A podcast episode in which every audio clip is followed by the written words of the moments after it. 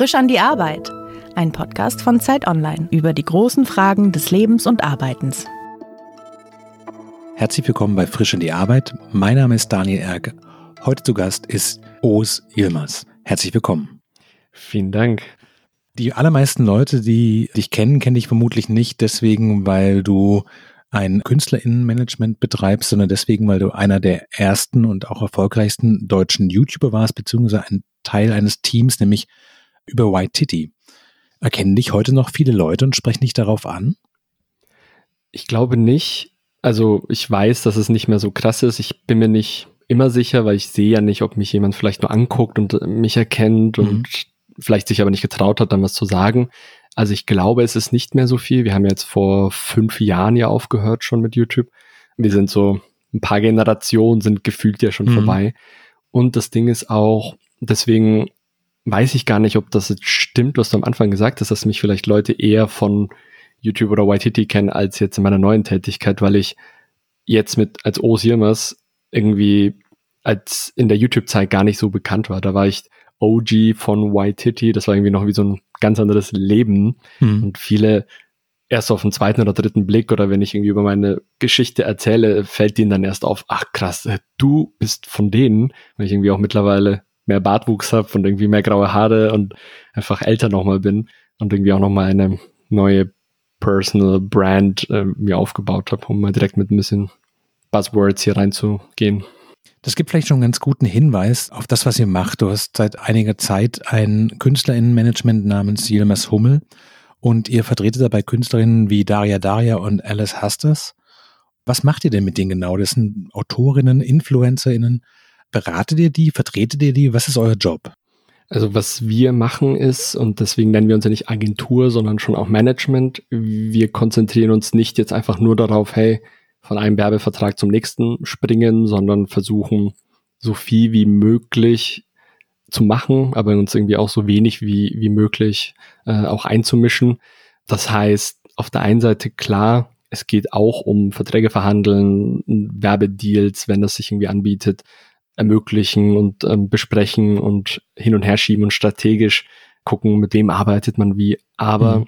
es geht bei uns halt eben auch, deswegen schimpfen wir uns dann auch irgendwie nachhaltiges KünstlerInnenmanagement. Also nicht nur, weil wir sagen, wir fokussieren uns auf bei den KundInnen auf Nachhaltigkeit und nachhaltige Firmen, sondern auch, dass wir den Karriereaufbau und Ausbau auch nachhaltig planen. Also das heißt, wir wollen einen Marathon gemeinsam laufen mit unseren KünstlerInnen und eben nicht einen Sprint, um nur den, den schnellen Euro mitzunehmen. Und das machen wir. Und das ist dann wirklich im Alltag von E-Mails lesen, sortieren, vorbesprechen, dann ähm, irgendwie auch die ganzen Interviews alles koordinieren, beim Kalender, Kalenderführung, mhm. in der Planung alles helfen. Manche brauchen vielleicht bei dem einen Thema mehr Hilfe, bei dem anderen weniger und deswegen haben wir jetzt auch gar nicht so ein Standardprodukt äh, oder Angebot, was wir dann unseren KünstlerInnen anbieten, sondern das, was sie brauchen, einfach um sich bestmöglichst zu entfalten irgendwie auch. Gibt es so den klassischen Fehler, von dem du sagen würdest, den hast du in deinen YouTube-Jahren gemacht, den du deinen Kundinnen und Kunden gerne ersparen willst, also sozusagen sowas, sagt nicht ständig ja, äh, macht nicht alles mit, wofür man euch irgendwie anfragt, macht euch auch mal rar, ist in Ordnung, mal einen Tag nichts zu posten oder zu produzieren. Gibt es da so Erkenntnisse, dass du merkst, hast, du hast einfach einen totalen Wissensvorsprung und den kannst du weitergeben? Auf jeden Fall, das, was du gesagt hast alles, also vor allem nicht zu allem Ja sagen. Das war damals ja noch gar nicht so krass. Also wir haben ja damals, weil es ja noch sehr, sehr neu war, wir waren irgendwie die ersten YouTuber, haben wir ja noch gar nicht so viele Anfragen bekommen, wie es jetzt ist. Also man wird mhm. jetzt übergossen, man wird geflutet mit Anfragen, wenn man irgendwie eine gewisse Reichweite hat. Deswegen jetzt umso wichtiger, Nein zu sagen und nicht die Angst zu haben, ey, in zwei Monaten kommen die nicht mehr wieder, wenn ich jetzt Nein sage, sondern die kommen wieder. Also da kann ich äh, euch beruhigen, wenn irgendwie auch InfluencerInnen zuhören.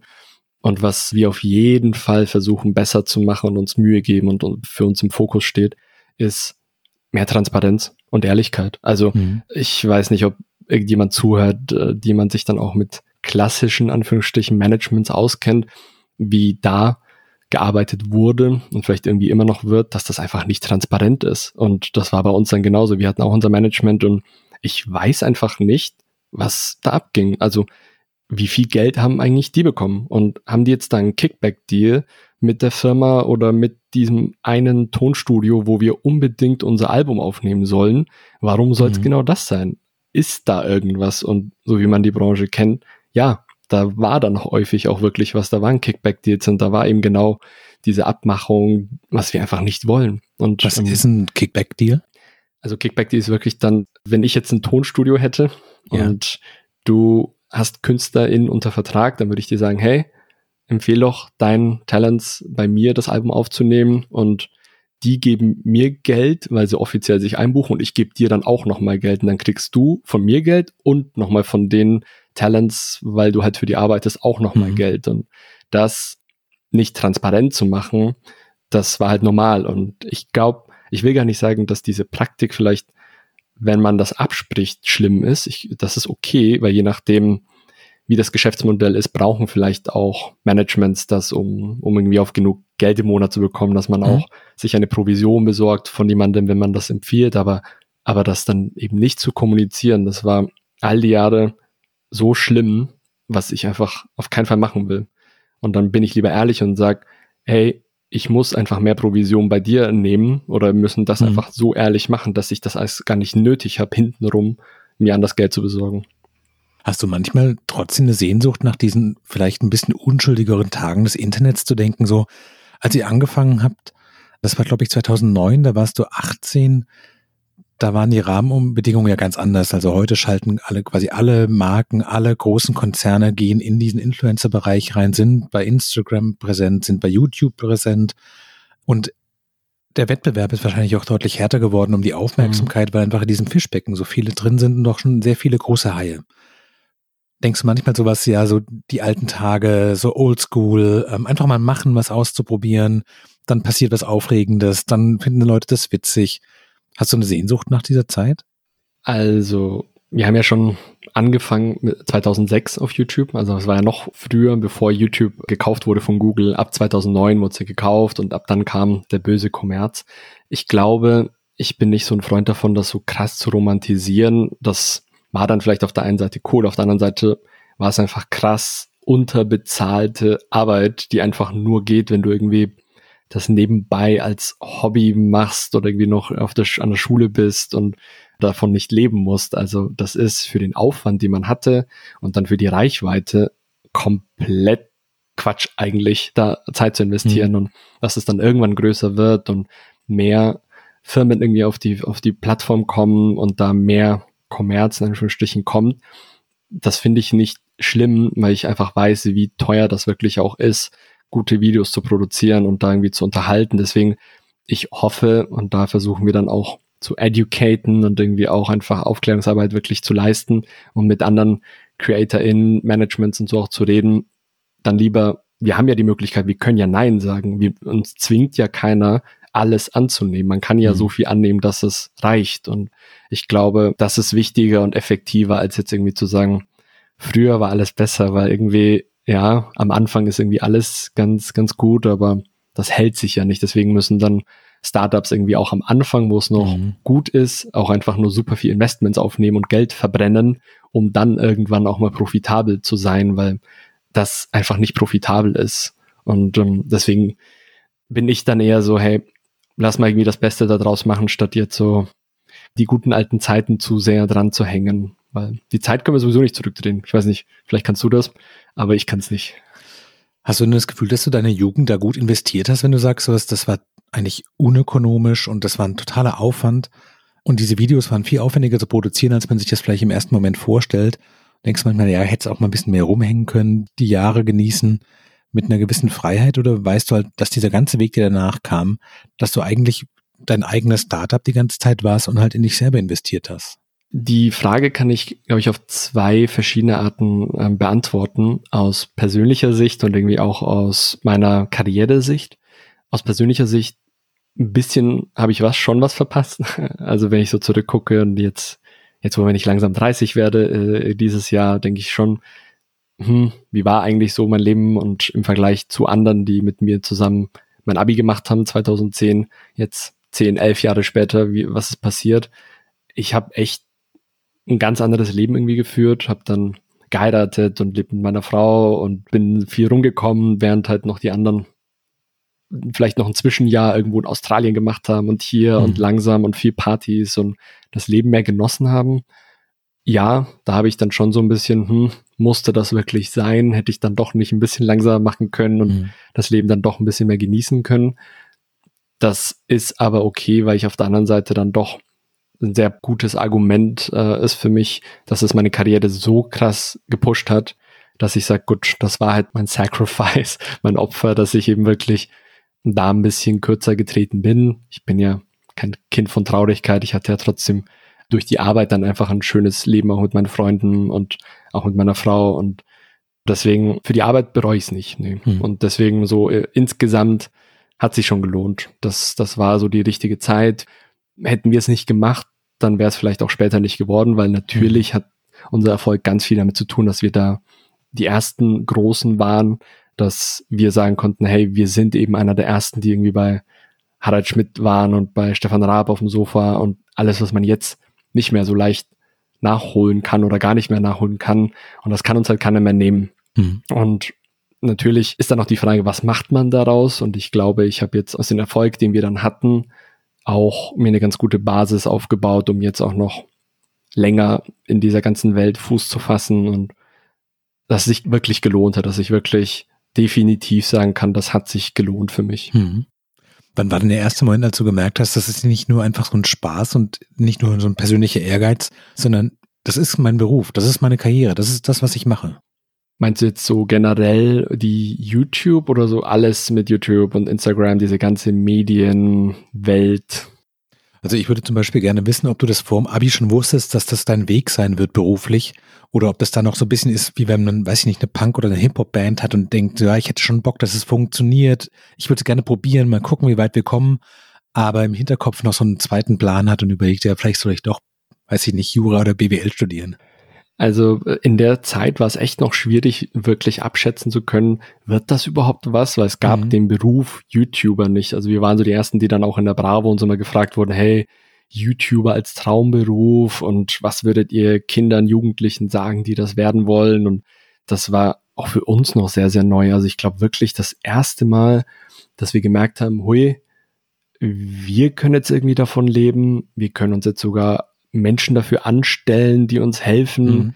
Und wir haben mittlerweile unsere immer bessere Videos, die mithalten könnten auf einem Level von hochklassigen Produktionen. Das war dann so 2011, 12 rum, glaube ich, wirklich erst. Also am Anfang nach dem Abi, keine Ahnung, das war so, ja gut, ich habe ja ein Abi und ähm, ich muss es immer erzählen, weil das so für mich sehr viel Sicherheit gegeben hat. Ich habe irgendwo gelesen, dass die Menschen, die ihren Abschluss machen, dieses Studium, was sie wirklich auch beendet haben, im Schnitt mit 25 erst anfangen, weil so viel nochmal wechseln und Pause machen und mhm. hin und her. Und dann dachte ich mir, gut, wir sind ja erst 19, habe ich ja noch sechs Jahre Zeit. Ich habe mein Abi noch in der Hinterhand, ich kann immer noch, weil ich irgendwie ganz gut in Mathe und Chemie irgendwie auch war, oder Chemie, habe ich früher gesagt, kann ich immer noch machen. Da gibt es irgendwie oft keinen C oder irgendwie einen sehr niedrigen vielleicht, dass ich da immer noch irgendwie reinkomme. Ja, dann nehme ich jetzt die Zeit mal mit und mit beiden Händen und beiden Füßen reinspringen und voll durchziehen. Das heißt aber, die Alternative zu dem Leben, das du dann geführt hast, wäre gewesen, Mathe und Chemie zu studieren. Voll, also weil ich einfach damals noch gar nicht wusste, man muss gar nicht studieren. Mittlerweile wäre es ein bisschen anders. Aber damals dachte ich schon, gut, entweder ich mache jetzt das mit YouTube und alles oder ich muss schon studieren, weil das wurde mir natürlich auch so eingetrichtert von meinem Papa, der dann meinte, ja gut, deswegen habe ich euch doch aufs Gymnasium geschickt und er würde sich schon wünschen, dass wir auch studieren. Und ja, ich dachte, gut, stimmt schon irgendwie. Ich komme auf so ein Mini-Dorf und was kann man sonst machen? Ich hatte kaum oder gar keine Vorbilder, wo ich gesagt habe, hey, ich will wie der werden. Fußballer mhm. konnte ich sowieso nicht mehr werden, weil ich irgendwie auch kaputte Knie habe. Das heißt, die einzige Alternative, Profifußballer, habe ich leider ganz knapp verpasst. Dann war so nur entweder studieren oder studieren oder halt YouTube. War das ein, als Kind ein Berufswunsch, dass du Fußballer werden wolltest, also raus schon auf die Bühne? Klar, aber leider nur bis, bis ich zehn war, weil ich halt dann schon äh, am Knie operiert wurde und dann irgendwie mit Meniskusproblemen zu äh, leben hatte, sehr lange und viele Operationen. Deswegen habe ich das dann um und dann war ich noch Schiedsrichter und dann wollte ich Profi-Schiedsrichter werden und dann habe ich das auch irgendwie wieder gelassen, weil ich dann doch wieder so oft operiert wurde. Ja, aber Fußball, klar, ich war natürlich auch der Junge, der irgendwie die ganzen Ronaldinho-Poster in seinem Zimmer hat und immer dann nachguckt die ganzen Videos und die Highlights und immer auf Transfermarkt abhängt äh, auf der Seite und immer guckt, wer wechselt wohin. Also klar. Gab es für dich einen Moment, wo du gemerkt hast, so wie du als Kind und vielleicht Jugendlicher Ronaldinho angehimmelt hast, gibt es jetzt Kinder und Jugendliche, die dich und deine Kollegen bei Waititi mega cool fanden und alles von euch in der Bravo und alles zusammengetragen haben, zu merken so, ey, das ist die andere Seite, so sieht's aus, wenn man derjenige ist, dessen Gesicht alle kennen? Also das war auf jeden Fall so. Ähm, ich glaube nicht genau in dem Ausmaß, dass es Vermutlich so ganz, die ganze ja. Welt, aber in Deutschland, es gab sogar mal irgendwie so eine Umfrage oder eine Studie, dass wir teilweise in der jungen Zielgruppe so bekannt waren wie die Bundeskanzlerin in Deutschland bei den Kids. Mhm. Wir waren halt die Ersten. Jeder wusste, Freitag 16 Uhr kommt immer ein neues Video von uns. Und dann hat einfach quasi bis nach dem Wochenende, am Montag haben alle das gesehen und am Montag hat dann wirklich am Pausenhof haben halt die Kids über unser neues Video gesprochen, so wie halt vielleicht ich über das Fußballspiel von gestern Abend, was ich mir angucken durfte, mit meinem Bruder gesprochen habe, dass halt dann für die das war und wir konnten es nicht akzeptieren erst und dann haben wir es irgendwann so, ja gut, dann ist es halt so und das kam ja sehr, sehr schnell und wir hatten ja nicht mhm. Viel Hilfe, damit irgendwie auch klarzukommen, dass man so fast über Nacht bekannt wird und berühmt wird und dann nicht mehr draußen essen kann richtig und man gucken muss, wann fährt man in die Stadt und wann nimmt man den Bus, dass dann nicht zu viele Jugendliche unterwegs sind und passt sein Leben dem an und dreht sich immer ein paar Mal um, bevor man nach Hause geht und als dann auch immer mehr die ganzen sozialen Medien dazu kamen und dann Fans sich auch immer mehr untereinander absprechen konnten, wurde schon immer krasser auch, aber wir haben immer versucht, so auch das, das Positive irgendwie auch daran zu sehen und so, okay, das sind halt Menschen, die sind sehr jung und durch diese fehlende Distanz, die ich halt vorher hatte, ich meine, ich konnte nicht, ich hatte gar keine Möglichkeit, überhaupt in die Nähe meines Traumfußballers irgendwie zu kommen. Mhm. Und mittlerweile geht das ja und dann gibt es so viele Events und du, wenn du weißt, der YouTuber geht da halt immer einkaufen, weil er macht auch immer seine Instagram-Stories da und der wohnt dort, dann ist die Hürde irgendwie so tief gefallen bei so vielen, dass die dann halt dann stehen die einfach vor deiner Tür und sagen, hey, ich wollte einfach mal Hi sagen und ob ich Zeit habe, einfach mal ein bisschen zu quatschen oder so. Und dann, okay, ist scheiße, aber irgendwie konnte ich die schon verstehen, weil mhm. hätte ich gewusst, dass Ronaldinho neben mir wohnt, dann wäre ich auch einfach hingegangen, hätte gesagt, hi, hast du Bock mit mir zu kicken? Also ja, es ist, wir haben natürlich was anstrengend und äh, krass psychischer äh, Druck irgendwie auch, aber irgendwie war es auch verständlich. Ja. Da klingt im Subtext aber auch eine gewisse Dankbarkeit mit, dass du das jetzt nicht mehr in der Form hast. Also, dass du auf der anderen Seite bist, dass du, du wohnst in Köln, auch durch Köln spazieren kannst und, weiß ich nicht, in den ICE einsteigen und da stehen halt nicht sechs Leute und wollen irgendwas von dir. Voll. Gibt es einen Tipp, wie man damit gut umgeht? Weil du machst ja dieses KünstlerInnenmanagement. Gibt es was, was du sagst, ja, ihr müsst irgendwie höflich bleiben, gebt euch keine Blöße oder gibt es da irgendeine gute Art, wie man damit umgeht? Weil manchmal, man ist ja nicht immer bereit, angesprochen zu werden. Manchmal ist man traurig, manchmal ist man müde. Manchmal will man einfach, dass die ganze Welt einfach mal die Klappe hält. Ich befürchte, es gibt gar nicht so eine richtige Lösung, weil echt, also manche lieben das, manche gehen dann vielleicht auch mal extra oder sagen, hey, ich bin da und komm vorbei und lass mal schnacken ich glaube, ich persönlich war halt immer der Typ, mir wird das dann doch schnell zu viel und ich habe dann einfach ehrlich gesagt, wenn irgendwie eine Situation war, hey bitte gerade nicht, aber wenn ich halt wirklich jetzt Zeit hatte, dann habe ich auch ehrlich gesagt, hey klar, also wir können schon ein Foto machen, aber ich kann jetzt auch nicht irgendwie zehn Minuten da rumstehen und mit euch quatschen, weil ich muss eigentlich gerade weiter. Also Ehrlichkeit war schon mhm.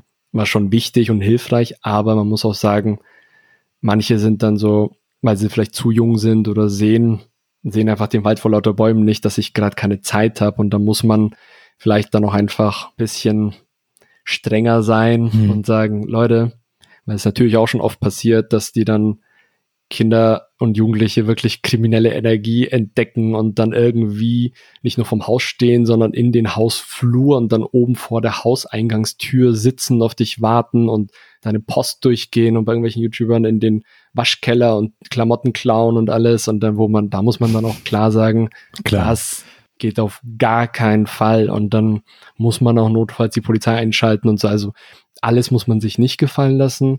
Aber das mit der Erfahrung kommt das. Und wenn man Menschen hat, also was mir am meisten mitgeholfen hat, ist Menschen, die einfach mit dem ganzen Zirkus nichts zu tun haben, mhm. auch zu haben, mit denen man reden kann, die einen dann auch irgendwie erden. Und bei mir durch meine Frau auch sehr, sehr viel, weil die einfach gar nicht aus dieser Welt kommt und durch ihr Unileben und mit Normalos halt abhängt und mhm. irgendwie hat mir das geholfen, so ein bisschen den Bezug zur Realität irgendwie auch nicht zu verlieren und immer mal wieder mich selbst dann auch zu fragen, war es jetzt ein bisschen übertrieben, dass ich jetzt dem Jungen jetzt nicht zwei Sekunden das Foto gegeben habe oder ja, aber es ist schwierig, also auch bei, wenn ich anderen Tipps gebe, zuhören, ich höre zu und versuche dann vielleicht zu sagen, wenn so schlimm ist, dann musst du leider umziehen oder du musst dann halt eben wirklich, machen ja immer mehr, dass die halt dann extra in eine Wohnung ziehen, wo man halt keine Namensschilder draußen hat, wo man mhm. nur so eine Klingelanlage, wo man Code vielleicht eingeben muss oder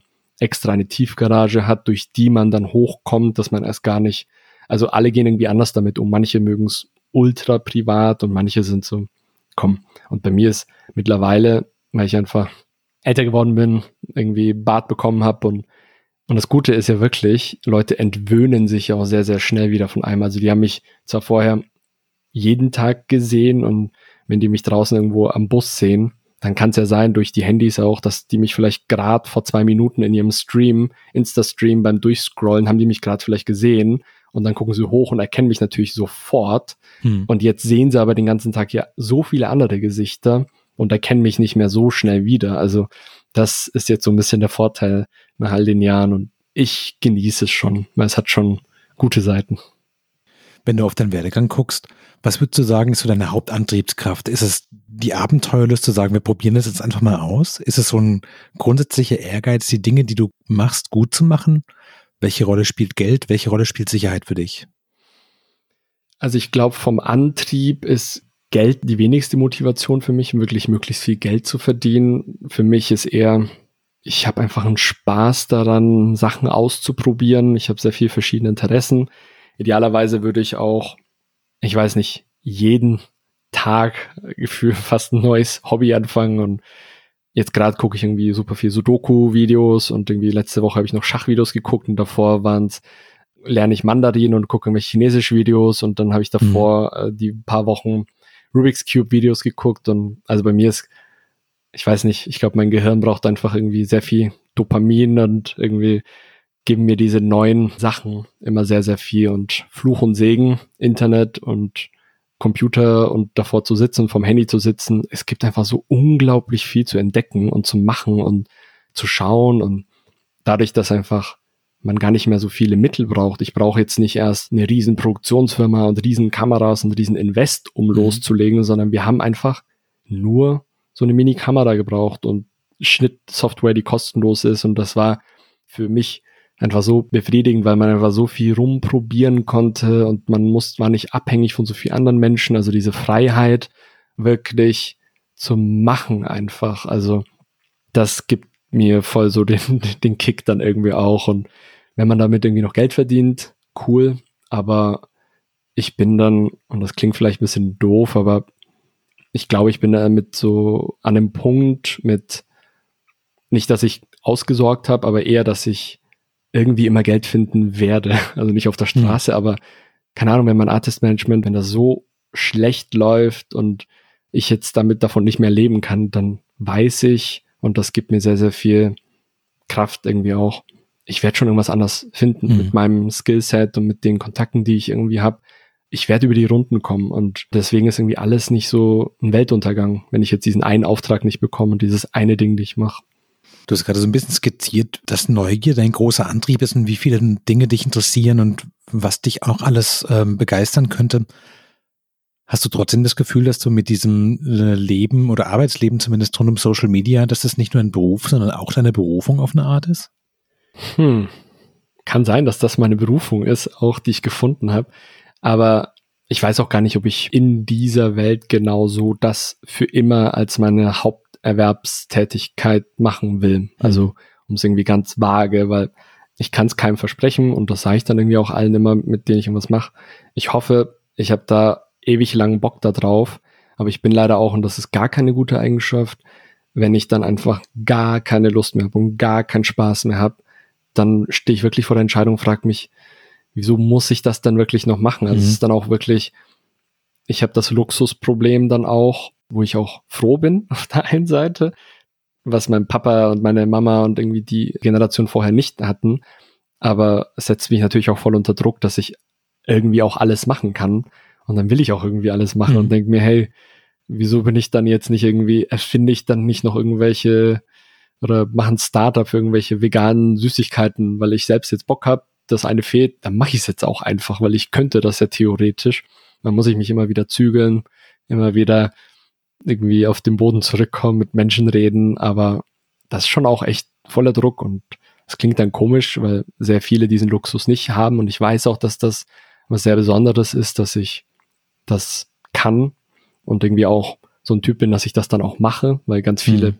trauen sich dann vielleicht nicht, auch wenn sie diese Ideen hätten. Ich mache das sowas dann halt auch und ja, es ist, schon, ist schon schwierig. Also ich, ich würde sagen, meine Berufung, wenn ich selbst das sagen würde, Social Media, diese ganze Welt kann schon sein, aber meine Berufung ist, glaube ich, Ideen haben und Ideen irgendwie umsetzen, Ideen mhm. umsetzen. Das ist meine Berufung. Wenn du über diese Arbeit mit den Künstlerinnen und Künstlern, mit ähm, Yilmaz Hummel nachdenkst, was sind denn so die besten Momente da in der Arbeit drin? Also man agiert ja sehr stark im Hintergrund, nehme ich an. Ihr entwickelt vielleicht sowas wie eine Strategie, beantwortet Fragen, aber was sind die Momente, wo du merkst, jetzt macht es gerade richtig Laune, das macht richtig Spaß, hier passiert gerade was, meine ganze Konzentration ist ja voll drin. Also am meisten habe ich wahrscheinlich auch wegen ADHS, ich bin jetzt nicht gut darin, repetitiv jeden Tag immer dasselbe zu machen. Das mhm. heißt, so Sachen wie Kalenderpflege so ähm, ist jetzt vielleicht nicht, wo ich sage, da bin ich der Beste da drin, ich kann's. Und solange es noch im Rahmen ist, kriege ich das hin. Aber das ist dann irgendwie, da ist Raum, um das dann doch mal jemand anderen machen zu lassen oder mhm. eine andere Person, weil ich weiß, ich bin da nicht die beste Person da drin. Warum soll ich das dann machen? Und wenn ich mich selbst beobachte, was mir am meisten Spaß macht, wo ich sage, hey, das kann ich, glaube ich, schon besser als viele andere, ist schon das Strategische. Also, weil das ist einfach immer wieder was Neues. Also, das ist nächstes Jahr klingt, also da steht dann vielleicht Strategiebesprechung, aber die Strategiebesprechung letztes Jahr ist einfach eine komplett andere als dieses Jahr, weil mhm. vor allem in dieser Welt alles sich ändert. Von Woche zu Woche, von Monat zu Monat und das macht mir unglaublich viel Spaß und wo ich auch sage, das kann ich, glaube ich, gut, dass ich wirklich auch mit einer Weitsicht weiß, das ergibt Sinn und das kann man so machen und diese strategische Überlegung. Aber man kann natürlich auch nicht den ganzen Tag nur ein paar strategische Überlegungen machen und sagen, gut, das bezahlt jetzt dann die, die Miete und fertig, sondern der Rest kommt irgendwie dann noch einher. Aber ja, weil das ist einfach immer was anderes. Wenn deine Familie dich fragt, was du beruflich machst, also ich nehme an, deine Eltern wissen, was du machst, aber wenn du so mit so einem Familienfest kommst und irgendwie so ein Onkel oder eine Tante fragen, was machst du eigentlich genau beruflich, was sagst du dann? Mittlerweile haben sie es, glaube ich, alle aufgegeben. Mittlerweile ist es immer nur so, der macht irgendwas in Köln. Also keiner weiß es mehr so richtig. Meine Mama hat auch aufgegeben, wenn sie meinte auch, wenn, wenn Leute die fragen, die sagt, ich weiß auch nicht genau, was der macht. Früher, als ich noch YouTube gemacht habe, hat sie dann eben gesagt, der macht YouTube und dann war noch viel so, hä, wie geht das? Kann man damit Geld verdienen? Jetzt wüsste man das, aber jetzt mache ich kein YouTube mehr. Äh, mittlerweile ist es wirklich so, ich erkläre es denen immer wieder, aber nee, also alle haben es aufgegeben, weil das ist so neu. Also meine ganze Familie meine Cousins und Onkels und so, die sind halt alle sehr viel irgendwie bei Baufirmen oder bei irgendwelchen Autofirmen und mhm. arbeiten da und schichten und das ist halt nichts Richtiges, so für die natürlich auch und machen sich vielleicht da manchmal auch ein bisschen drüber lustig. Für mich ist okay. Ich freue mich und bin auch froh, dass ich irgendwie auf den Rat von meinem Papa gehört habe, weil er natürlich auch gesagt hat, ich arbeite hier schon äh, lang genug, so viel Stunden, sechs Tage die Woche am Band und bin den ganzen Tag auf den Beinen und ich arbeite hart genug körperlich. Äh, hoffentlich suchst du dir mal einen Job, wo du einfach nur sitzen kannst und da irgendwie genug Geld verdienst. Und deswegen bin ich froh, dass es einfach so ist. Ich lächle das dann halt müde weg und denke mir, ist okay. Also ich bin einfach nur froh, dass ich sitzen und gut verdienen kann. Du hast vorhin einen Nebensatz gesagt, dass Nachhaltigkeit für ähm, euer Künstlerinnenmanagement ein ziemlich wichtiger Faktor ist. Also jetzt nicht nur die Kooperationspartner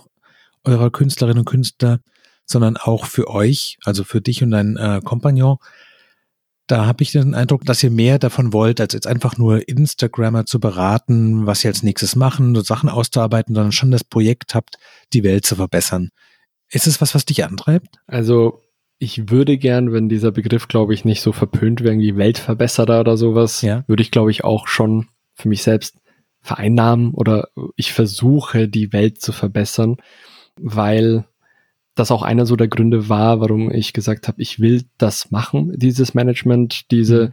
diese Menschen auch zusammenbringen. Die haben jetzt nicht alle der Kern des Alltags oder das, was die als Inhalt machen, unsere Talents, dass sie jetzt jeden Tag über Nachhaltigkeit, über Veganismus reden, aber irgendwie liegt über, über alle drüber so ein Wunsch, die Welt zu einem besseren Ort zu machen. Also auch wenn Alice über Rassismus schreibt und über die Situation in Deutschland und wie es ist eben für eine schwarze Frau, dann ist das für uns genauso mit Nachhaltigkeit und für eine nachhaltigere Welt und für eine mhm. gesündere Welt, wie wenn eben vegan ist ungesund äh, ein Video machen und mal ein bisschen zeigen, was unsere Frau Klöckner so macht und das kritisieren. Mhm. Und also echt, das ist ja sehr, sehr facettenreich und, und deswegen haben wir uns dafür entschieden, weil so der Punkt war, Moment mal, irgendwie kann das nicht sein, dass ich jetzt nur helfe, reiche Firmen noch reicher zu werden, sondern wir eben schon unseren Einfluss nutzen wollen. Ich will nicht sagen, dass wir aktivistisch sind oder Aktivisten, weil das schon, weil er mehr dazu gehört, als jetzt irgendwie das, was wir machen.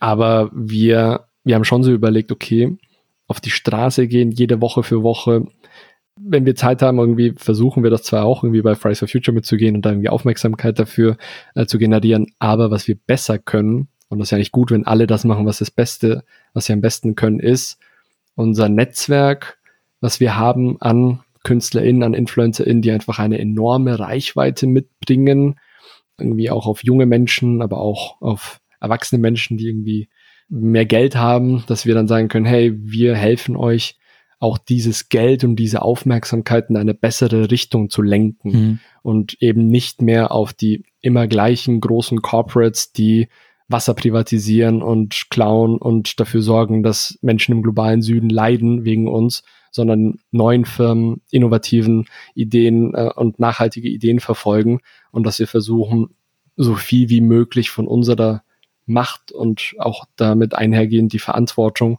in die richtige Richtung zu lenken. Und deswegen, ja, das versuchen wir dann.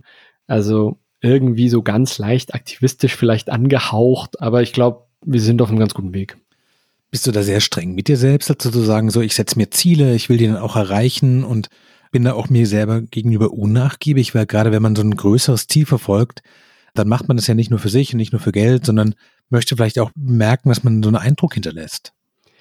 Also ich habe kein bestimmtes Ziel, ehrlich gesagt. Ich habe nicht so, bis dahin will ich genau das schaffen, bis dahin will ich so viel Umsatz machen oder ich will jetzt so viele Firmen gerettet haben oder irgendwie groß gemacht haben. Bei mir ist wirklich so viel wie möglich. Also ich mhm. mache einfach das, was ich kann, muss immer wieder mich ein bisschen bremsen und gucken, dass ich auch meine Zeit ein bisschen sinnvoll nutze und mich nicht überarbeite. Aber wenn ich sehe, ich habe zwar gar nichts damit zu tun, mit Luisa Neubauer eigentlich, die ist nicht bei uns im Management, aber ich kenne irgendwie die richtigen Leute da, ich kenne die richtigen Leute da und könnte irgendwie helfen und sie irgendwie da verknüpfen und das machen.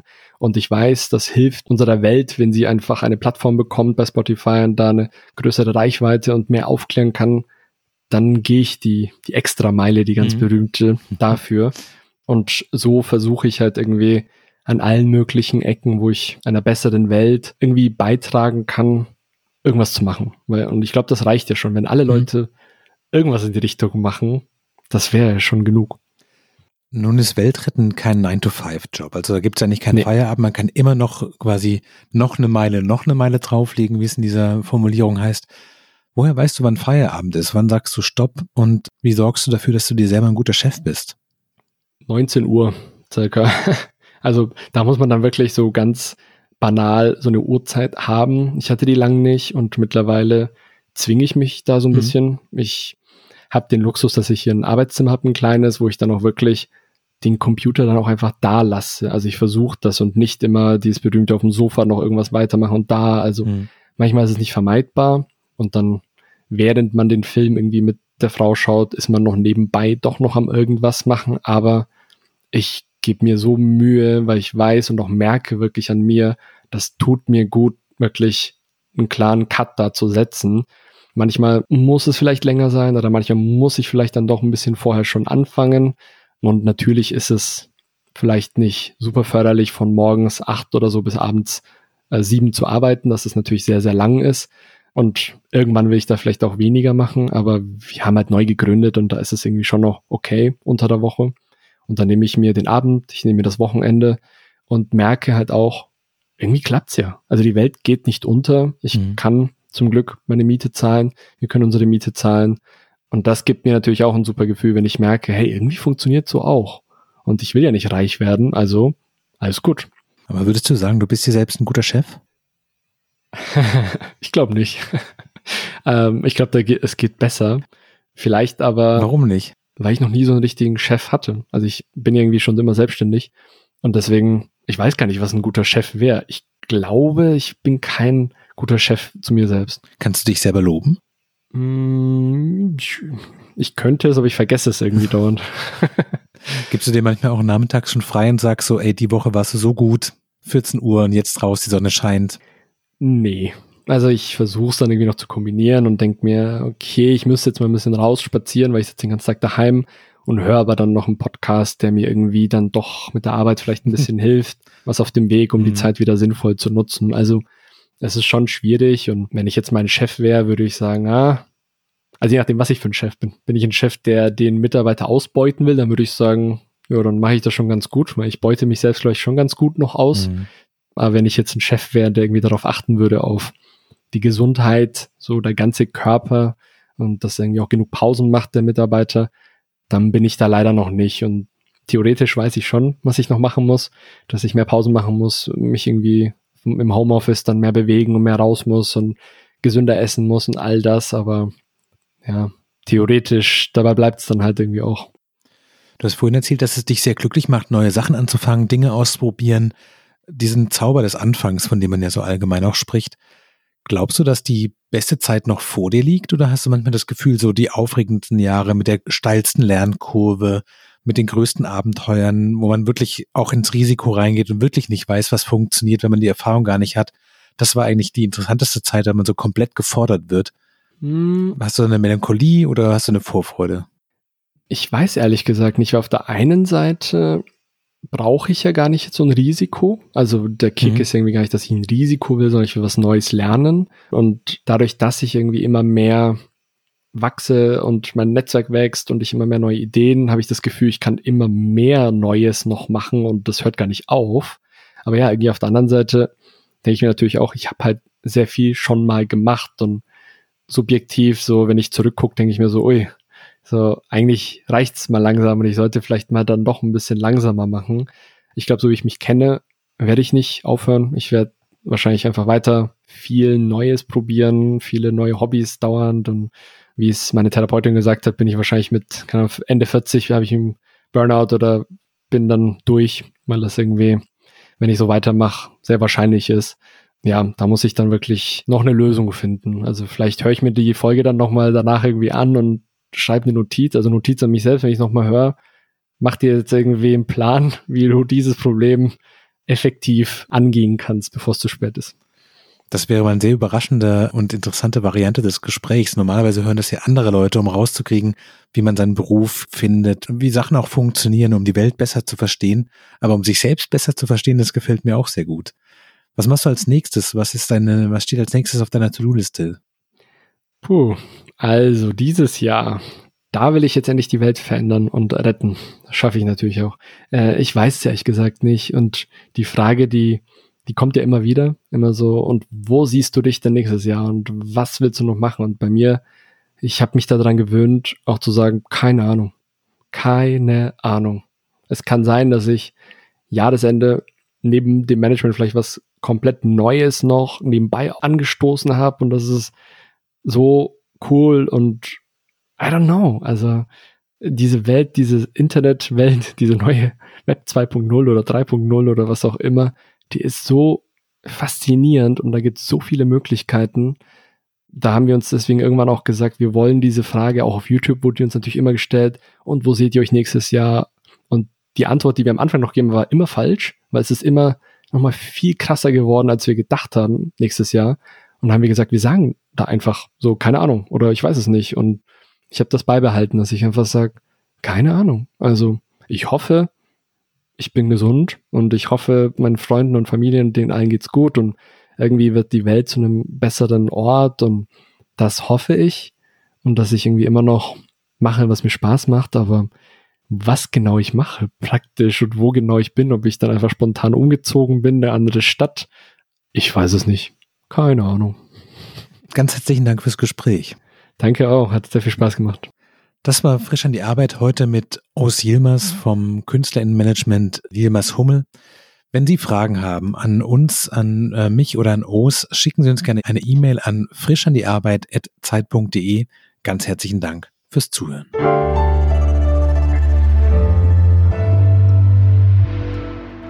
Frisch an die Arbeit, ein Podcast von Zeit Online. Konzipiert und moderiert von Leonie Seifert und Daniel Erck. Produziert von Maria Lorenz, poolartists.de.